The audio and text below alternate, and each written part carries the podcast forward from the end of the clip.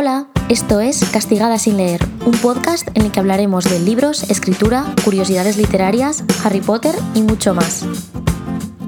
Hace unos meses, concretamente en julio, en el episodio 9 de este podcast, hablamos de si los escritores pueden elegir las portadas de sus libros cuando éstas se publican a través de una editorial. Bueno, pues ese episodio ha sido súper escuchado, lo cual me alegro muchísimo, miles de personas lo habéis oído y por eso quiero hacer una segunda parte que también me habéis pedido mucho a través del Instagram arroba castigada sin leer, en la que me decíais, vale Andrea, yo he entendido lo de la portada, tal, más o menos me ha quedado claro, ya sé cómo funciona, pero ¿qué pasa? con el título? O sea, el título lo puedo elegir yo, lo puedo imponer yo, me puedo poner pesada diciendo no, el título es este o el libro no se publica o tengo que dejar que la editorial lo ponga independientemente de mi opinión. Bueno, pues hoy vengo a resolver un poco todas esas dudas relacionadas con los títulos de las novelas a la hora de publicarse a través de la publicación que se conoce como tradicional, ¿no? La publicación con una editorial y luego que tu libro esté en las librerías. Vamos allá.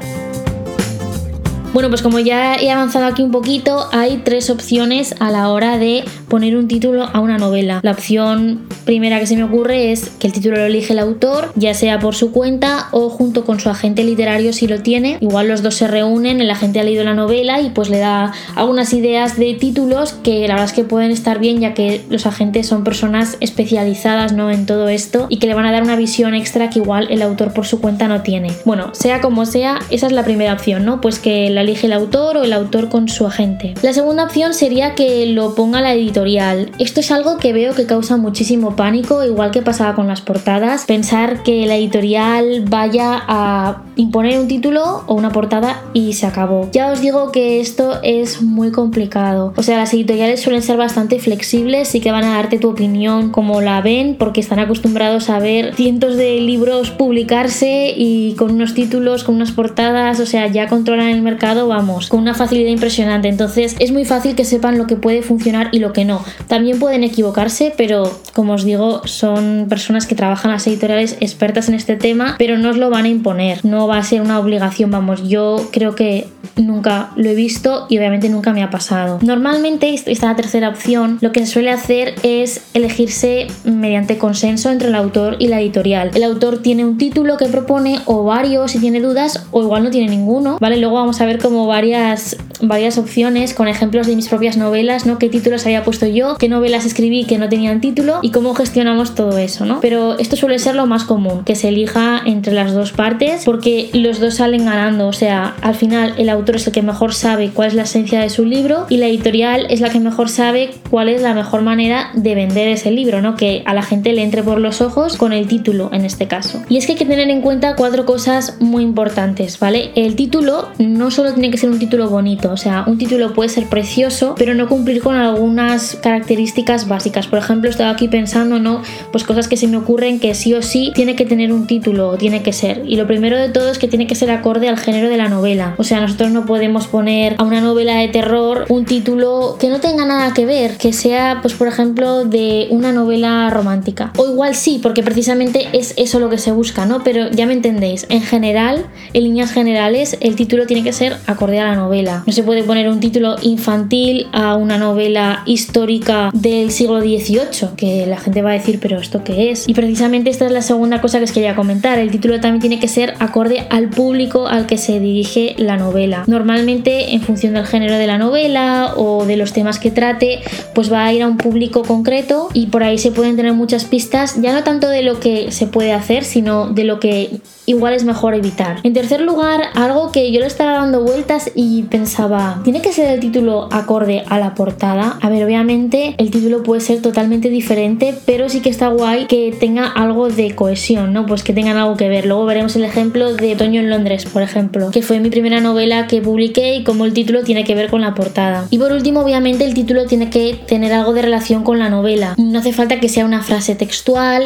no hace falta que sea un resumen en cuatro palabras de la novela, pero hombre, sí que tiene que tener algo que ver porque la gente lo primero que ve yo creo de un libro es la portada y el título. Entonces con eso le va a dar ya pistas de si le interesa o no y ya en la librería si le da la vuelta para leer la sinopsis o simplemente pasa de largo. Por eso creo que es muy muy importante. Entonces, por ejemplo, ¿qué pasa con mis novelas? Os comentaba el tema de Otoño en Londres. Mi portada de Otoño en Londres es una imagen de Londres un poco otoñal. Otoñal en el sentido de que hay unas hojitas de mm, típicas hojas marrones, ¿no? Que simbolizan el otoño y obviamente está la Torre de Elizabeth, el Big Ben, de fondo, entonces pues vale, pues tiene que ver.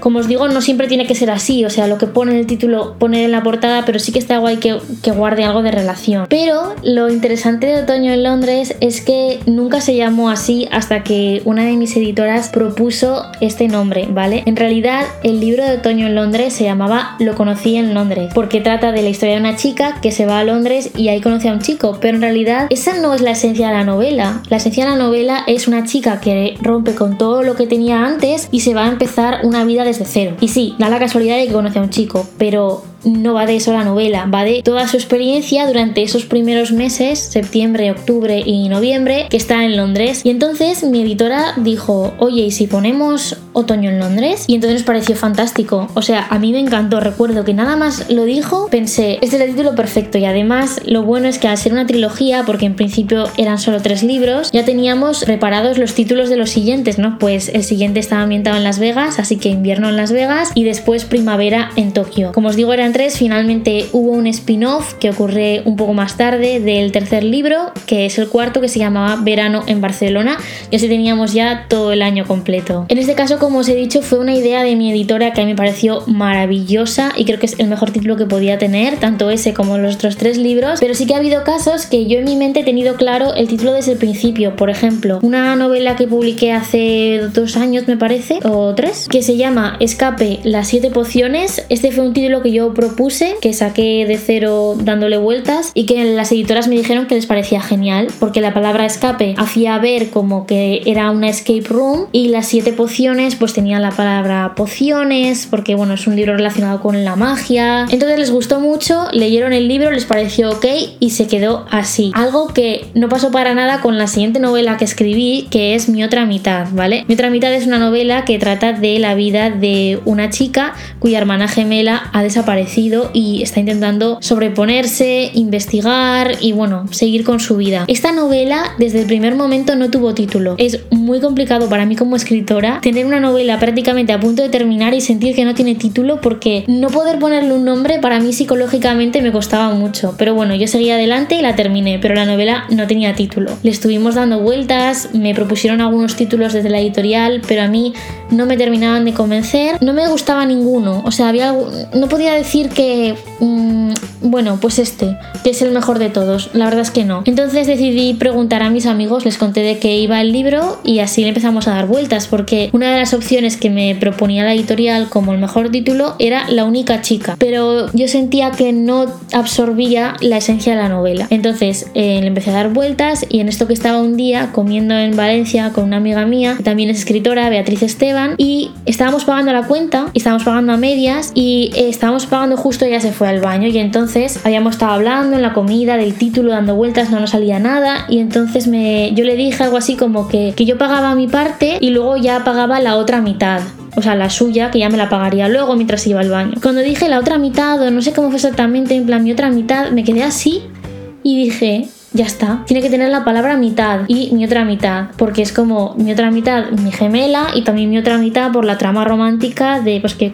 encuentra su alma gemela, luego pase lo que pase en el libro. Y así fue como elegimos el título. Yo escribí un mail corriendo a mi editora, mi editora me dijo me parece genial y se quedó así y nada, quedaban como dos tres días para cerrar el título, o sea, estábamos ya casi en el descuento. Y ya por último, por poner un ejemplo, en mi novela de Helen Parker, El dragón dorado, este fue un título que desde el principio a mi editora le encantó, así que optó por mantenerlo, pero por ejemplo el tema, ya lo hablado alguna vez, el título Helen Parker, yo lo puse de manera provisional, no tenía esperanzas ni idea ni nada de que se quedara así. Yo lo puse pues porque quería que tuviera las iniciales HP como Harry Potter, pues por hacer un poco la gracia, y pensé en Helen, pensé en Parker y se quedó así. Lo que pasa es que ya no podía pensar en el libro con otro título que no fuera Helen Parker y bueno, el libro va de una leyenda, de un dragón dorado, así que obviamente el título tenía que ser Y me hace mucha gracia estar hablando ahora de títulos porque precisamente esta semana pasada, que he estado terminando de escribir la segunda parte de Helen Parker, me dijo mi editora, ¿Tenemos título para esa segunda parte? Y yo, sí. Y además este título lo tengo desde el principio de, que la escritura del libro. Todavía no lo puedo revelar, pero muy pronto, antes de Navidades, ya vamos a mostrar la portada y el título, así que